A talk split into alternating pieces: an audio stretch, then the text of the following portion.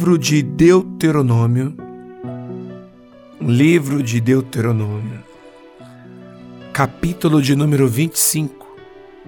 Deuteronômio, capítulo de número 25, versículo de número 17, diz assim a palavra do nosso Deus.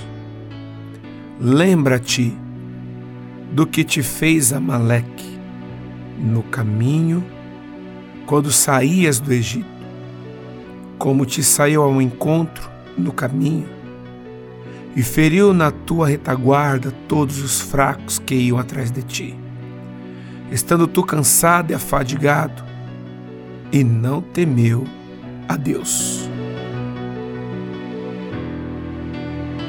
Meu irmão, minha irmã, meu amigo, minha amiga, Senhor, Ele sempre tem cuidado de nós, o Senhor sempre tem se preocupado conosco.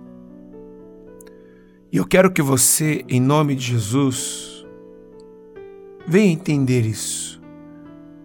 A sua família é alvo do amor e da graça de Deus. Mas ela também vai sofrer ataques inimigos. Olha só, Deus te guarda, Deus te protege com toda certeza. Eu não duvido que o nosso Deus, de repente, não venha guardar e proteger tua família. Eu acredito muito que o Senhor, Ele verdadeiramente vai proteger todos aqueles que Ele ama. Mas Ninguém está imune de sofrer um ataque do nosso inimigo.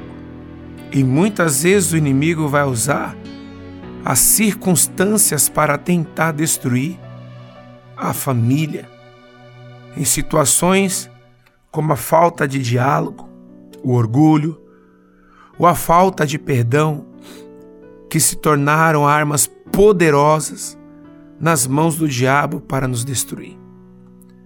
Então o inimigo aproveita as brechas, as falhas que nós mesmos cometemos, para poder destruir as nossas famílias.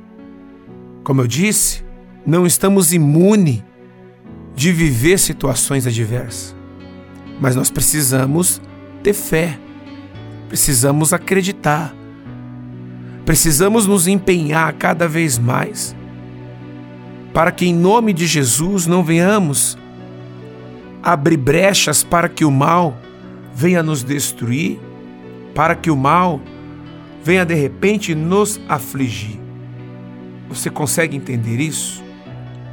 Quando nós nos colocamos dentro da vontade do Senhor, Ele sempre vai nos honrar, Ele sempre vai nos abençoar temos que identificar quais são os inimigos que têm tentado nos atingir e clamar ao Senhor para nos livrar de todo mal. Que nada venha abalar a nossa comunhão com Deus, a nossa fé e a nossa esperança no Senhor. E que a nossa casa seja um lugar de comunhão, de paz, de alegria, de amor. Quando nós agimos dessa forma, quando nós mantemos o foco em Deus, Deus, Ele nos abençoa, Deus, Ele nos honra. Tudo vai depender como nós estamos colocando a nossa fé e agindo diante das circunstâncias. Guarde isso no teu coração.